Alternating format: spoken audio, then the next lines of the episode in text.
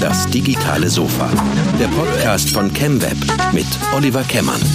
Ja, hallo, herzlich willkommen zu Das digitale Sofa on Tour. Heute sind wir in München. Heute sind wir zu Gast bei Mixed Vision. Hallo Sebastian, schön, Hallo, dass wir Oliver. da sein dürfen. Sebastian Ja. Zembul. Schön, dass ihr da seid. Ja, ich bin schon total beeindruckt. Ich habe gesagt, wir starten mal nicht auf dem Sofa wie sonst immer, sondern hier, weil ihr seid kein klassischer Verlag, wie man den so kennt. Euch Stimmt. gibt es seit, seit zwölf Jahren. Ja. Und ähm, macht doch mal eine kurze Schlossführung, während wir zum Sofa gehen. Ja, sehr gerne. Also äh, vielleicht äh, zwei Worte gleich noch zu dem Verlag und wie wir aufgestellt sind. Aber wir sind eben etwas mehr als der klassische Verlag.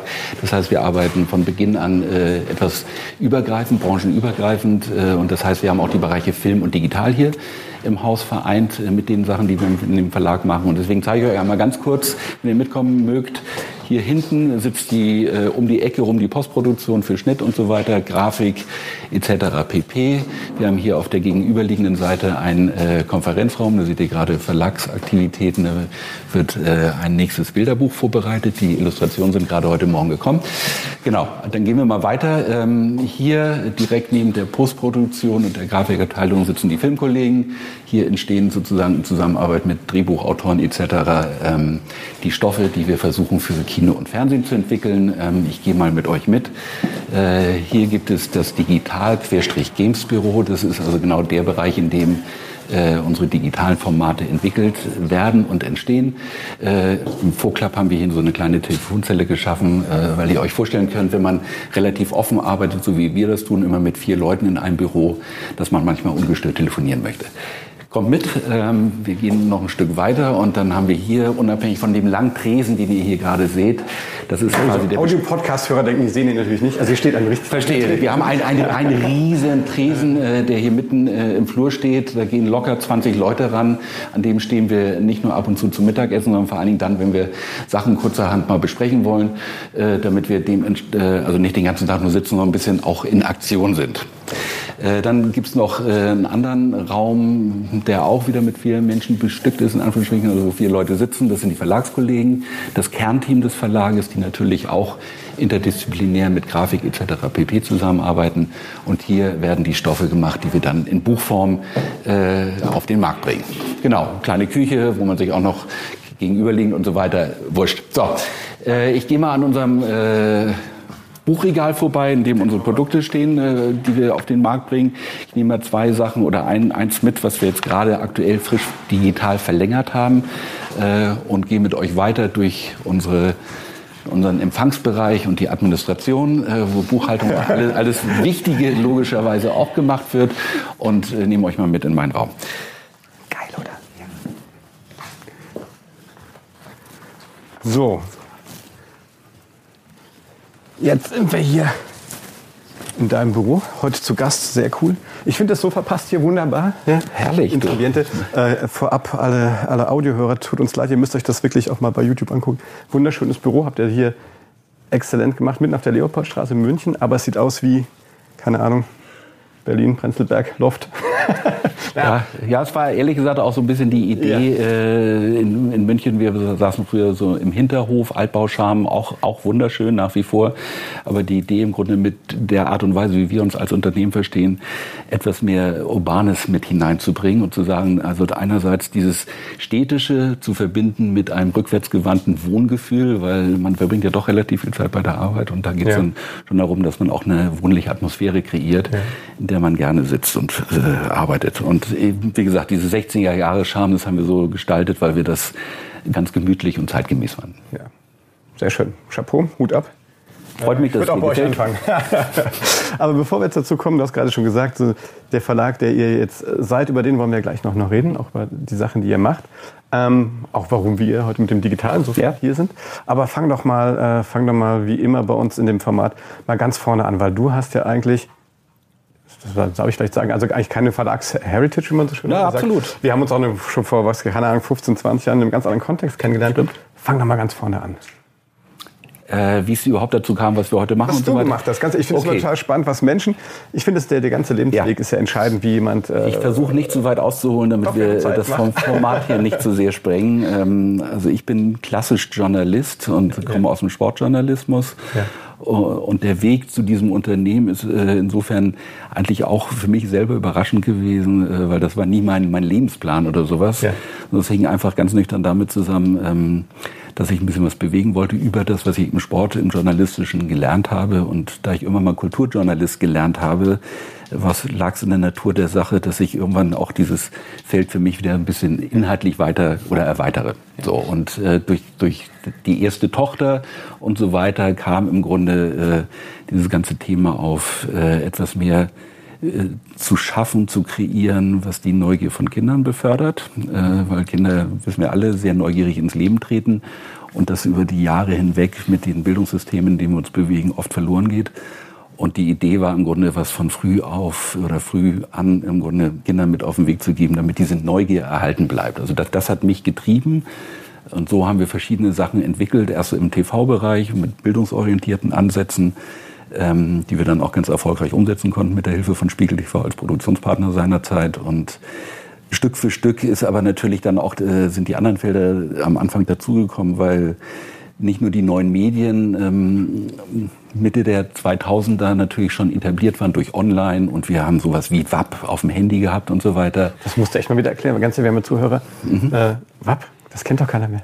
Nee, nee, das, das war ja auch nur eine kurze Phase und das ja, war, war, ja in der Tat äh, ein, ein, ein, ein digitaler Schritt, auf den viele Mobile-Firmen gesetzt haben, um ja. im Grunde dann über die mobilen Endgeräte, die damals ja noch keine Smartphones waren, ja. äh, Inhalte zu transportieren.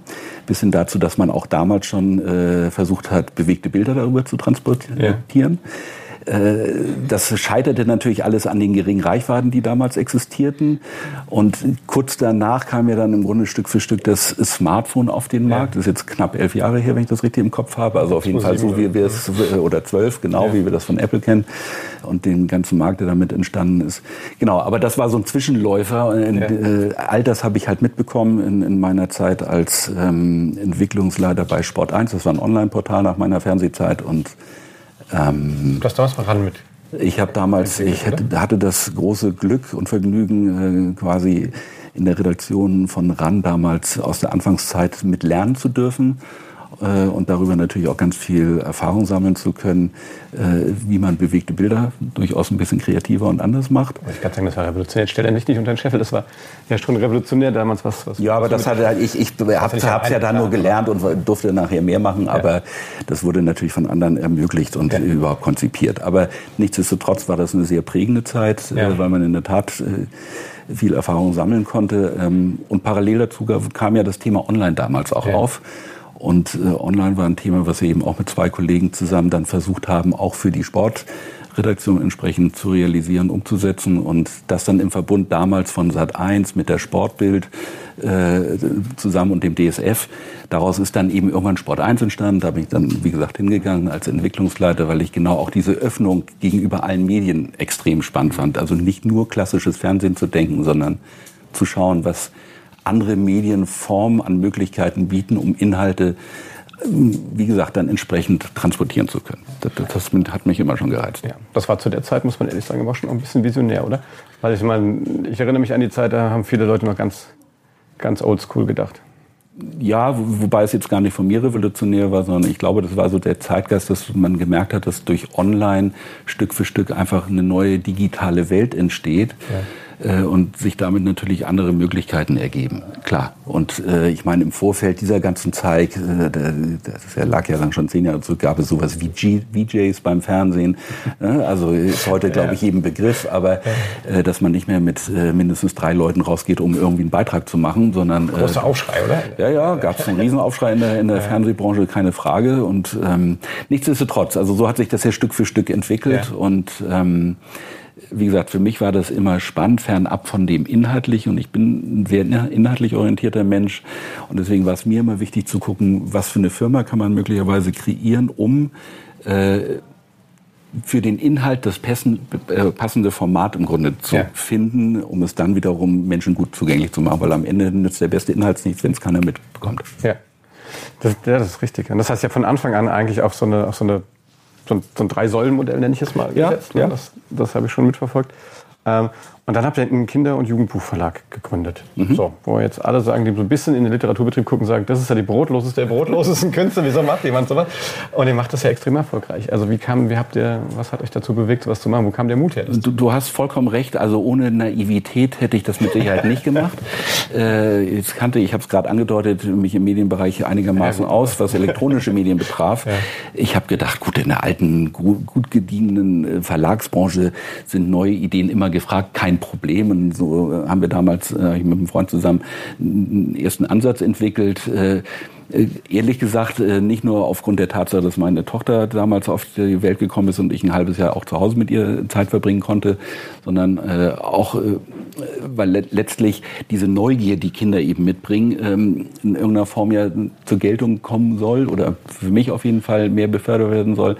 Aber ein anderer Aspekt war einfach, dass ich einfach auch so ein bisschen frustriert war, oder ich wusste ja, wie lange Fernsehprojekte immer dauern. Und wir hatten zwar gerade was realisiert, aber das ist einfach sehr, sehr mühsam, weil es über viele Monate sich Entscheidungen hinziehen und so weiter. Und ich dachte, mit aller Naivität, die ich gerade angedeutet habe, Verlagsbranche, die haben eigentlich nur auf neue Ideen und coole Ideen gewartet. Kein Problem, kann man sofort umsetzen.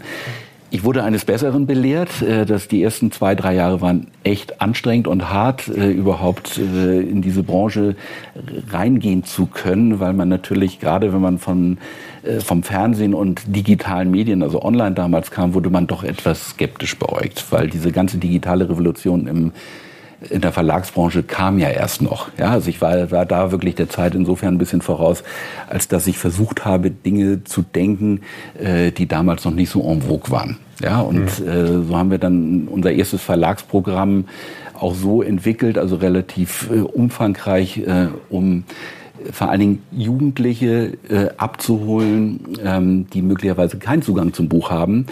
Mhm ähm, und fürs Buch zu begeistern, aber über ihren digitalen Zugang zu Medien. Das heißt, wir haben äh, sehr viel Energie reingesteckt, ein Online-Portal damals zu entwickeln, um mit Videos, die wir gedreht haben auf YouTube und so weiter, damit die im Grunde sehen, hey, da gibt's irgendwas Cooles, was eine Buchform ist äh, und sich dann möglicherweise das Buch kaufen. Und das ist hat am Anfang so erfolgreich funktioniert, dass wir innerhalb von zwei Jahren äh, über 100.000 Bücher verkauft hatten, weil da ging es um so ein kreatives Mitmachbuch, also gar nicht eins zum Lesen, sondern es ging ja. darum. War das?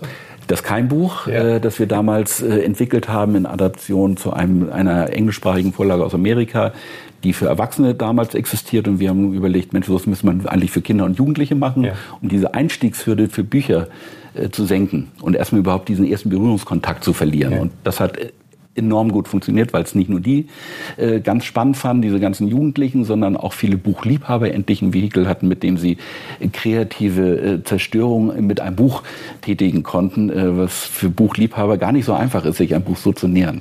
Ja, das ist wirklich klasse. Wir, wir packen die ganzen Sachen, die du heute jetzt äh, auch erwähnst, in die Shownotes mhm. ähm, mit Links, dass man die. Gibt es das noch? Habt ihr das Das, das Online-Portal haben wir nicht mehr. Das Buch ja. haben wir vor drei Jahren nochmal neu aufgelegt. Der Trend ist vorbei, muss man ganz nüchtern ja. sagen. Das ist äh, weg. Das war eine Welle von knapp zehn Jahren, die auch viele andere Verlage genutzt haben, aber ja. das gibt es jetzt so nicht mehr. Okay, aber vielleicht antiquarisch irgendwo. Aber das ist eigentlich ganz cool, wenn man mal durchblättert. Man kann da viele Sachen drin machen. Das, ja, das ist cool. stimmt. Ich hatte auch viel Spaß mit. Ähm, ja, und dann macht ihr ähm, neben den, also ihr macht auch wirklich ganz klassische, wirklich handwerklich auch ja. super schön gemachte äh, äh, Bücher. Das muss ich echt sagen. Ich habe ja so ein kleines Format, das Bookshots. Da stelle ich immer mal gerne Sachen von euch vor. Ich sage, ich bin echt begeistert, dass ihr das noch echt noch so viel Arbeit da reinsteckt und euch so viel Mühe noch gibt. Das ist natürlich der Ansatz, also ich, äh, es würde jetzt wahrscheinlich zu weit führen, aber unser Ansatz ist schon äh, sehr genau auf den Inhalt zu gucken, was wir machen wollen und dann zu überlegen, wie wir es machen wollen. Das heißt, wir gönnen uns in der Summe den großen Luxus, dass wir jedes Buch äh, versuchen oder jedem Buch seine Form zu geben, die wir glauben, äh, also die es haben müsste. So und deswegen machen wir keine Bücher von der Stange, wenngleich wir auch Reihen natürlich inzwischen entwickelt haben. Das ist ganz klar. Äh, einfach weil das ein oder andere erfolgreich läuft und oder auch schon in Reihe gedacht wurde. Aber nichtsdestotrotz gibt es bei uns viele Einzel- oder Unikate, die dann in wenigen tausend Stück äh, oft nur gefertigt werden, äh, weil es dann doch eher fast teilweise Liebhaberobjekte sind. Und wir versuchen so diesen Spagat zwischen äh, anspruchsvollem anspruchsvoller Massenunterhaltung und trotzdem mit vielen einzelnen Leuchttürmen, äh, die dem Inhalt, wie gesagt, gerecht werden und machen uns da eben nicht nur über die Form Gedanken, sondern natürlich über den Inhalt und versuchen unseren Lesern äh, einfach auch was zuzutrauen, weil ich fest davon überzeugt bin, und das sind wir alle im Verlagsteam, äh, dass man Kindern und Jugendlichen sehr viel mehr zumuten kann, als wir das oftmals denken. Äh, also die hinterfragen schon sehr gerne und auch sehr vielfältig, wenn man ihnen die Möglichkeit gibt und ihnen nicht nur den Einheitsbrei in Anführungsstrichen vorsetzt. Äh, das, da sind wir übrigens nicht der einzige Verlag. Es gibt auch einige andere tolle Verlage, die das so versuchen mit der Konsequenz. Aber insofern wird da ein Gesamtpaket drauf. Also das eine ist die Herstellungsqualität, die, die Form, äh, die ganze, das, also das fertige Produkt mit Vorsatzpapier und Lesebändchen und so weiter, da wo es sich anbietet, bis hin dazu, dass der Inhalt eben sehr, sehr genau von uns geprüft wird, inwieweit er eben, ich sag mal, auch da etwas befeuert, von dem wir glauben, dass es nötig ist, nämlich ein genauer hingucken, einen befähigen, eine eigene Meinung zu entwickeln, weil ich gehe nicht davon aus, dass ich die Weisheit mit Löffeln gefressen habe, sondern wir versuchen Denkanstöße zu geben und das aber immer, das klingt jetzt so wahnsinnig pädagogisch und so schwer, so ist es nicht. Wir versuchen das immer über das Vehikel Unterhaltung. Über, über toll gemachte Unterhaltung, die, die Spaß macht, in den Händen zu halten, drin rumzublättern. Deswegen ist es auch immer ein haptisches Erlebnis äh, auf der einen Seite, aber es ist im besten Falle auch ein kognitives Erlebnis, auch wenn es unbewusst bei kleinen Kindern wirkt. Ja, also es geht los mit Bilderbuchstoffen, die möglicherweise eine zweite Ebene transportieren, ohne dass die Kinder das großartig realisieren, sondern die kommen natürlich über die Optik ähm, bis hin zu Konzepten, wo wir Erzählbilderbücher entwickelt haben beispielsweise um äh, Kinder oder Erzieher mit, äh, also Kinder mit ihren Eltern oder mit Erziehern in Dialog zu bekommen. Das heißt, wir haben so ein Bilderbuch, eine Reihe entwickelt mit ganz unterschiedlichen Illustrationskünstlern, ähm, die Welten aufmachen auf jeder Doppelseite und dann geht es eigentlich darum, also mit so Gegensatzpaaren, die diese Welten widerspiegeln, dass die Kinder eintauchen und ihre Fantasie im Grunde, äh, ihre Fantasie freien Laufen lassen und darüber eigentlich eine Geschichte entsteht zwischen Kindern und Eltern oder nur Kinder, die ihren Eltern was erzählen und das so als Vehikel, um gemeinsam ins Gespräch zu kommen. Zum Beispiel. Ja, das äh, klingt wahnsinnig verkopft, funktioniert aber super toll im Alltag, weil wir einfach dann über das unterhaltende Element einer tollen Illustration daherkommen. Ja. Also Illustrationen, da liegt ja viel Wert drauf, ne? wenn man sich das mal anguckt. Absolut. Ihr habt wirklich das Who's Who auch der Illustratoren. Kann man das so sagen? Ja, kann, kann man sagen. Auf der anderen Seite ist uns aber auch von Beginn an immer wichtig gewesen, und das ist so eine Sache, die sich komplett durch unser Unternehmen zieht, ähm, dass wir nicht nur mit sehr etablierten, großartigen Künstlern zusammenarbeiten wollen, sondern wir wollen genauso auch mit Künstlern zusammenarbeiten, die äh, quasi erst eintreten in, in ihre Profession weil wir glauben, äh, dass es auch wichtig ist, immer wieder neue Talente nicht nur zu entdecken, sondern auch vor allen Dingen zu fördern und zu unterstützen und ihnen die Möglichkeit zu unterbreiten, äh, sich auch zu entwickeln. Das heißt, die Mischung zwischen unbekannt und bekannt ist für uns wichtig, genauso wie es wichtig ist, Stoffe zu machen, die weniger geschmeidig sind oder weniger massenkompatibel, weil sie durchaus schwerere Themen transportieren, bis hin zu Sachen, die einfach leichter in der Unterhaltung sind. Aber wie gesagt, die richtige Mischung macht es. Und so versuchen wir das übrigens auch in unserer Programmgestaltung von Anfang an, dass wir so einen Mix finden aus 50 Prozent Eigenentwicklung und 50 Prozent Lizenzen, die wir im Prinzip ja. einkaufen. Und äh, auch das ist für uns wichtig, weil wir darüber natürlich versuchen, über die Jahre, und jetzt mittlerweile sind es mehr als zwölf Jahre, versuchen im Grunde auch einen eigenen Stock aufzubauen, den wir wiederum ins Ausland lizenzieren können. Ja, und und die, ähm, ich weiß, es gibt, gibt, auch Bücher, die ihr tatsächlich auch als, als Apps zum Beispiel verlängert ja, habt. Ne? Also, richtig. Was, die Wörterfabrik, glaube ich, ne? Das war eins. Ja, genau. Das da, da steht da oben sogar die erste ja, Aufgabe. Kann ich mal, kannst du genau, kommst du da ran? Ja. Äh, vielen Dank. Stimmt, ja, steht da oben. Ja, also die Wörterfabrik, ja, ja genau. Das, das war zum Beispiel äh, übrigens erste Cover. Das haben wir bei der zweiten Auflage, weil das Buch so wahnsinnig erfolgreich lief, geändert in ein rotes Cover, was ein Tick massenkompatibler ist. Äh, besser verkauft? Deutlich besser verkauft noch. Okay. Äh, und, äh, also richtig agil entwickelt. Hä? Extrem, Getestet und extrem ist eines unserer erfolgreichsten ja. Bilderbücher. Großartig. Äh, was nicht nur an der Illustration, der besonderen Illustration liegt, sondern eben vor allen Dingen, und deswegen komme ich gleich drauf, äh, an dem Kern der Geschichte. Ich mein ja. Bilderbuch hat klassischerweise 32 Seiten, äh, ist stark illustriert. Ähm, ja, also kann man hier so sehen. Ja. Ähm, wird immer von braun immer mehr geht's zu rot hinten hin, weil sich da auch so eine kleine Liebesgeschichte entwickelt, wird zum Teil immer freundlicher. Das, worum es aber geht in diesem Buch, und das war der Grund, warum wir es digital versucht haben, entsprechend zu verlängern, ist, äh, eine ganz einfache Story. Es geht um die Magie und die Kraft der Sprache und die Bedeutung der Sprache und das äh, sehr poetisch eingefangen. Ja? Und das anhand einer ganz kleinen Liebesgeschichte, äh, mit der sich klein und groß sozusagen ja. durchaus identifizieren können. Als wir das Potenzial erkannt haben von genau diesem Stoff, äh, haben wir gesagt, äh, dazu müssen wir eine App entwickeln, weil der App-Markt entstand gerade, das war im Jahr 2009 äh, wurde ja deutlich, dass das durchaus durch die Smartphones ein Markt ist, der da wächst. Äh, und äh, wir haben dann versucht, eben sehr früh auch in diesen Markt reinzugehen über verschiedene Wege. Das erspare ich jetzt euch hier an dieser Stelle. Aber äh, das zweite Produkt war ganz klar die große Wörterfabrik, weil unsere strategische, ja, vielleicht sage ich es doch kurz, unser strategische Weg war eigentlich äh, mit einem Buch, was noch nicht so, so den Markt erobert hatte, wie es inzwischen den Markt erobert hat, haben wir gesagt, wir müssen im Digitalen irgendwie auch noch anders äh, erstmal überhaupt ein Entree finden. Ja. Und wir haben damals über einen Lizenzvertrag äh, die Biene Maya in zehn Sprachen weltweit entwickelt als App und äh, haben so einen guten Eintritt gehabt zu Apple in dem Fall und äh, haben im gleichen Fahrwasser dann versucht, unsere eigenen besonderen Stoffe zu kreieren, die dann eben bei den entsprechenden Gatekeepers, wie es so schön heißt bei den Plattformen, ja. äh, so viel äh, Aufmerksamkeit erzeugt haben, dass wir entsprechende Features bekommen haben. So und das muss ich dir nicht sagen, es ist im digitalen äh, gibt es ja Vor- und Nachteile. Und einer der Nachteile ist natürlich, dass du kaum Sichtbarkeit hast, wenn du nicht in den Rankings in irgendeiner Form stattfindest oder beworben wirst von den Plattformen. Äh, deswegen war unser strategischer Weg im Grunde äh, der Versuch, über eine sehr besondere Art und Weise, wie wir Apps machen, ähm, eine Wahrnehmung dort zu erzeugen. Das ist uns glücklicherweise gelungen. Und das hat aber auch viel nicht nur mit der Machart dieser App zu diesem Buch zu tun, sondern es hat äh, auch was mit dem Inhalt zu tun. Und diese Kombination hat letztlich für eine sehr, sehr große Aufmerksamkeit gesorgt, sowohl in der digitalen Welt als auch in der Buchbranche, weil das ist zum Beispiel die App zu diesem Buch, die große Wörterfabrik, ist die erste App, die äh, im Buchsegment damals in Leipzig ausgezeichnet wurde. Also da gibt es den Leipziger Lesekompass, der wird jedes Jahr im März verliehen für eine Anzahl, in der Summe sind es glaube ich 30 Bücher, die prämiert werden in unterschiedlichen Altersgruppen. Und wir waren mit der großen Wörterfabrik die erste App, die damals in einem reinen Buchsegment im Jahr, ich glaube 2014, äh, prämiert wurde für eine hervorragend äh, zum Lesen animierende App. Ja. So. Kann man, wenn ich jetzt mal so aus dem, aus dem Nähkästchen plauderst, äh, ja. kann man mit Apps Geld verdienen? Äh, ich würde sagen, heute Muss nicht. nicht antworten. Nein, nein, doch, ich antworte sehr gerne. Also das ja. ist, äh, ich würde sagen, heute nicht mehr. Wir haben uns ja. übrigens auch aus dem App-Markt verabschiedet. Okay. Ja. Äh, um das an dieser Stelle zu sagen. Ähm, äh, weil der App-Markt sehr schnell gewachsen ist und jeder geglaubt hat, auch insbesondere in der Verlagsbranche, Mensch, wir brauchen auch eine App zu dem und dem Buch.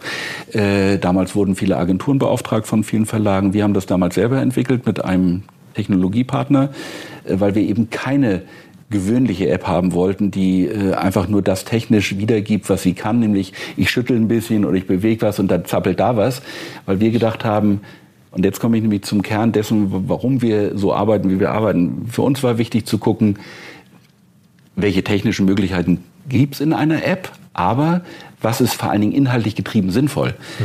Weil nicht alles, was ich technisch machen kann, muss unbedingt inhaltlich sinnvoll sein. So und deswegen haben wir die Apps, die wir Stück für Stück weiterentwickelt haben, große Wörterfabrik oder Oh, wie schön ist Panama, war eine weitere Lizenz, die wir eingekauft okay. haben, ähm, bis hin zu Cosmo und Klacks, die wir jetzt gemacht haben vor zwei Jahren oder anderthalb Jahren immer genau geguckt, äh, was ist die Geschichte und was, was könnten wir in der App Besonderes machen, was genau den Kern oder ein Element dieser Geschichte auch in seiner Erscheinungsform deutlich macht. Und ich nenne dir zwei Beispiele.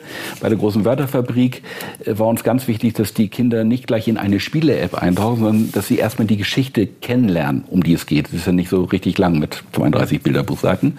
Deswegen haben wir verschiedene Abschnitte geschaffen, äh, durch die du immer wieder lesend oder vorlesend, wenn die Kinder kleiner waren, im Grunde in die Geschichte Geschichte eintauchst mit kleinen Spielinseln, die aber zeitlich limitiert waren, äh, so dass ich zwar zwischendurch was spielen kann, äh, aber die Geschichte nicht verliere, sondern ich muss vor allen Dingen einmal durch die Geschichte durch. Mhm. Das war das eine. Das zweite, was uns sehr wichtig war, ist, dass die, die Spielelemente, die wir mit eingebaut haben, äh, etwas mit dem Inhalt zu tun haben. Das heißt, äh, du findest in dieser App äh, heute immer logischerweise noch Spiele, die mit dem Thema Sprache umgehen. Also Beispielsweise geht es darum, dass du Wortfetzen, die äh, in dieser App runterfallen, zusammenfügst zu einem Wort und dann wird das Wort ausgesprochen. Beispielsweise, ja. Und dann höre ich nochmal A, das heißt Firlefanz. Oder wir haben so ein Spiel äh, kreiert, äh, wo es darum ging, vergessene Wörter, weil auch das spielt in diesem Buch eine Rolle, vergessene Wörter äh, im Grunde den, den Kindern mit auf den Weg zu geben. Und selber die Fantasie zu beflügeln, dass sich auch Sprache verändert, dass wir alle Teil dieser Veränderung sind. Und so, ist es eben Stück für Stück dann in dieser App sehr speziell auf den Inhalt abgestimmt. Genauso wie wir bei Janusz, lass mich das ruhig noch sagen, bei Janusz in der App äh, überlegt haben, okay, oh, wie schön ist Panama, da ist die Reise Bär und Tiger, zwei Freunde, einmal um die Welt. Ich mach's kurz, kennen die meisten von euch. Ähm, und deswegen haben wir die Navigation äh, als Weltkugel kreiert, weil das ging damals schon technisch und äh, das ist eine, zwar einerseits eine Spielerei, aber das ist andererseits eine Spielerei, die eben was mit dem Inhalt zu tun hat, weil ich kann diesen Globus drehen als Navigation äh, und auf diesem Globus mit den sehr kindlichen Figuren äh, habe ich dann verschiedene Parameter, kann in die einzelnen Kapitel eintauchen, wenn ich wieder die Geschichte einmal gelesen habe und so weiter und so fort. Mhm.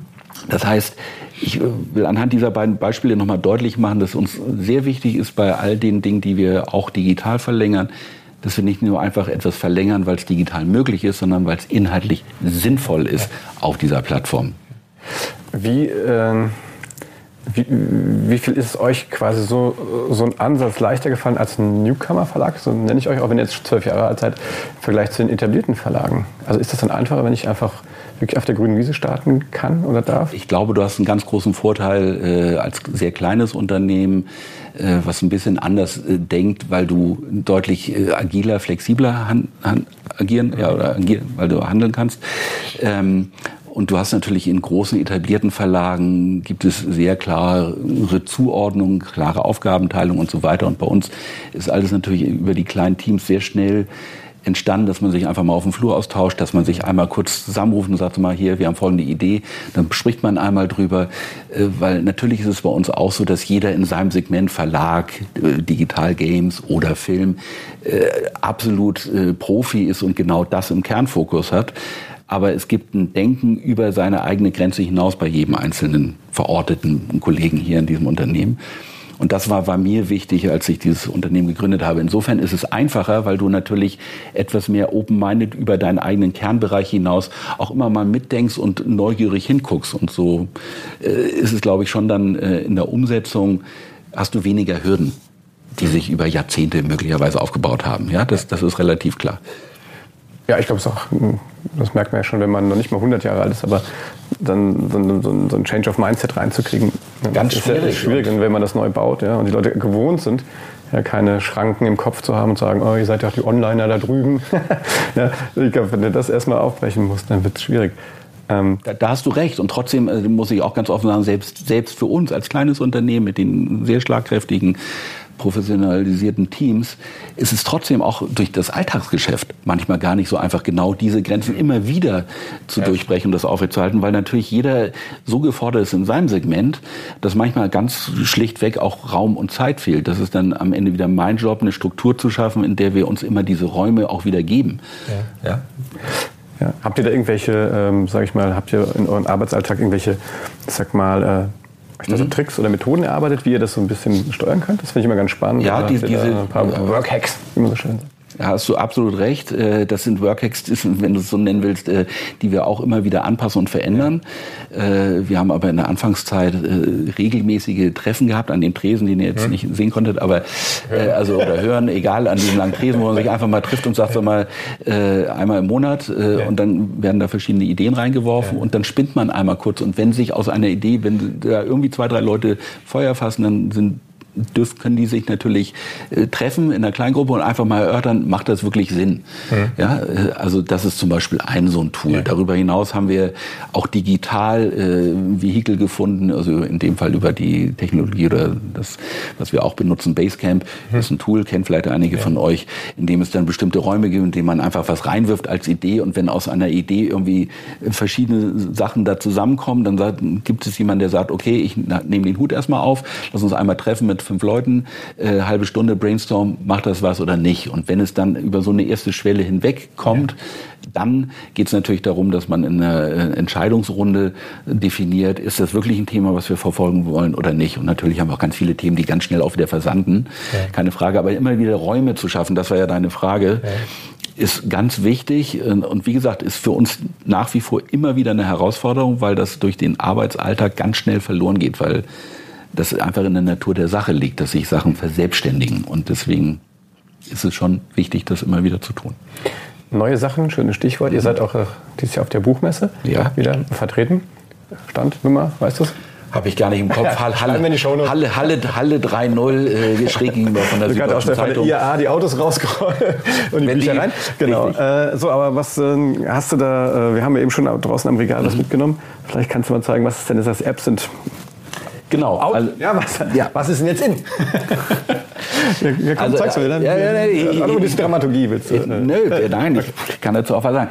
Also, was heißt in und out? Also, ich habe ja gerade gesagt, der, der App-Markt ist gar nicht so einfach. Ja. Das ist, äh, entwickelt sich so, dass man damit in der Tat die Frage dazu gestellt, aus unserer Sicht kein Geld mehr verdienen ja. kann. Deswegen haben wir vor, das haben wir vor drei Jahren schon absehen können und wir haben äh, mit Benjamin Feld, der bei uns den Digitalbereich leitet, äh, sehr früh entschieden, äh, wir gehen in ein anderes Segment, in den Games-Bereich rein, mhm. äh, was sich auch extrem äh, gut darstellt, weil wir unser erstes Game vor anderthalb Jahren auf den Markt gebracht haben, Fahr, äh, was international extrem wirklich toll funktioniert. Äh, inzwischen sind natürlich andere Stoffe, die wir weiterentwickeln, haben jetzt in den kommenden äh, oder jetzt äh, demnächst rauskommen und auch in 2020 zwei Spiele. Ich, ich sage das deswegen, weil der, Game, der App-Markt äh, für uns ein Markt war, der keine großen Entwicklungsmöglichkeiten mehr hatte, um tatsächlich mit einem Investitionsbudget reinzugehen, in der Hoffnung, dass man was zurückbekommt. Weil diese Zahl, lass mich dir kurz sagen, wir haben von den insgesamt zehn Apps, die wir gemacht haben, äh, haben wir bei knapp der Hälfte quasi das Geld wieder zurückbekommen mhm. und Geld verdient. Bei äh, dem anderen Teil, also in der Summe sind sechs, ist das Geld äh, deutlich, äh, sind die Erwartungen zurückgeblieben. Ja? Okay.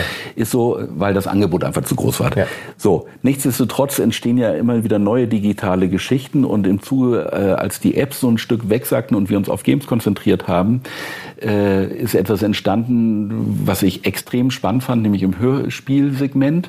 Es sind vor dreieinhalb Jahren, vier Jahren das erste Mal diese Toni-Hörbuchfiguren oder Hörspielfiguren entstanden. Eine wirklich tolle Idee, nämlich das Akustische zu kombinieren mit einem haptischen Erlebnis, auch da wieder für Kinder. Ähm, so, die Erfolgsgeschichte kennt vielleicht der ein oder andere von den Tonis. Also ich, ich freue mich sehr. Äh, nicht nur, weil es das ganze Feld belegt, sondern weil einfach auch da wieder der Mut zu einer Idee äh, gezeigt hat. Manchmal finden die Ideen dann den richtigen Moment und äh, um viele Menschen zu begeistern. Und es ja. geht ja am Ende immer ums Begeistern auch vor allen Dingen für Inhalte. Und deswegen haben wir vor zweieinhalb Jahren, als das also entstand, äh, unsere Reihe äh, von Cosmo und Clarks Freundschaftsgeschichten. Da gibt es noch vier andere Bücher, also insgesamt fünf. Ähm, auch Hörbücher. Mhm. Äh, äh, haben wir versucht, äh, mit den Kollegen von Toni Kontakt aufzunehmen und die waren auch begeistert äh, von genau dieser Vorlesereihe. Da geht es um Zielgruppe Kinder drei bis sechs, zwei bis, zwei bis sechs, sieben. Ähm, und jetzt haben wir gerade, und deswegen zeige ich es hier oder habe es aus dem Regal mitgenommen, weil gerade vor einem Monat erschien, ja. der Cosmo und Lux Toni, äh, was eine ganz tolle Hörspiel, wie gesagt, Figurverlängerung ist, äh, auch wieder digitale Form. Äh, wie gesagt, wer es von euch kennt, äh, ist toll gemacht von denen. Ganz kurz erklären, mhm. gibt es eine Box mhm, eigentlich, genau. quasi einen Lautsprecher Richtig. mit so einem RFID-Kontakt, um das ein bisschen techie-mäßig ja, zu machen. Ja, und der ja. ist in den Figuren drin und die stelle ich einfach drauf. Das Kind stellt die Figur drauf und dann läuft, das, läuft die Geschichte los. Geht genau so. Ja. ja. Wollen wir kurz erklären, für die, die es nicht sehen? Nein, nein, das, so, das, das ist quasi eine Toni-Figur gemacht. Genau, ich, ich packe die äh, mal aus. Cosmo und Klacks-Geschichten erzählt, richtig? genau, in, in, dem Fall, also, also in dem Fall das, ein, das eine Buch von Cosmo, ist, äh, Cosmo und Klacks. Welcher ist der Fußball? Oder der Cosmo Ball? und Klacks. Klacks ist der Ball. Ja, und Cosmos. Genau, und so funktioniert es. Also ja. ich setze die auf diese Box drauf. Ja. In dem Moment, wo der Kontakt okay. hergestellt ist, läuft das Hörspiel da weiter, wo es aufgehört hat. Oder ich kann als Kind wieder springen. Das ist extrem also einfach gemacht für die Kinder, spare ich euch jetzt hier an dieser ja. Stelle. Genauso funktioniert das. Äh, alles über WLAN getrieben und so weiter. Ähm, also technisch extrem performant, wie man so schön sagt. Äh, Hier darfst du das sagen. Ja, ja, genau. Ja, sau cool. Gibt es bei euch am Stand alles zu sehen? Ähm, Richtig. Sebastian, Time is up. schade, aber Ja, nein. Eine Stunde ging ruckzuck rum. Vielen Dank. Also A, dass wir hier heute zu Gast sein dürfen mit dem digitalen Sofa on. Tour in München. Ähm, ich finde, ihr habt was absolut Großartiges hier geschaffen. Das ist wirklich, äh, mein Herz schlägt eh für Bücher, aber auch für Digitales und ihr schafft eine super, eine super Synergie äh, und ich beobachte das ähm, gerne weiter, sehr wohlwollend. Das- nein, Nein, das ich ich freut- freut empfehle es alle und ich erzähle mal, das, was ihr macht, ist großartig. Ich finde es super, dass ihr auch den Mut habt, auch mal Sachen wirklich schön zu machen und nicht nur, ja, und auch das Risiko geht. Oder ich, dieses, dieses Agile, was ja überall in vieler Munde ist, aber ihr lebt es ja wirklich. Okay, dann scheitert es mal, aber wir lernen was draus. Ganz, ganz herzlichen Dank. Ich habe mich cool. gefreut, dass, dass ihr heute äh, kommen konntet und dass ich so ein bisschen was erzählen durfte. Äh, Natürlich reicht die Zeit nie, das ist Nee, klar. Dafür ist, sind die Themen zum komplex, zu komplex. Äh, aber in dem Sinne, ich wünsche euch noch viel Spaß Ja, mit äh, den weiteren Gesprächspartnern. Genau. So, das war das digitale Sofa von MICT, vorne mit Sebastian Zembo von Mixed Vision. Wie heißt Mediengesellschaft heißt der, ne? Heißt doch nicht mehr, oder ja, hast so du ist der Verlag, oder? Name. Wir heißen eigentlich nur Mixed Vision und wir sind in einzelnen äh, Bereichen Verlag, Digital, Querstrich Games oder eben Film. Ja. So, Wenn es euch gefallen hat, dann äh, gebt uns einen Daumen hoch, liked uns, abonniert uns ähm, und sonst schickt uns eine E-Mail. Mit Wie auch immer, Wie auch all das geht. In Genau. diesem Sinne, bleibt uns gewogen. Bis dann.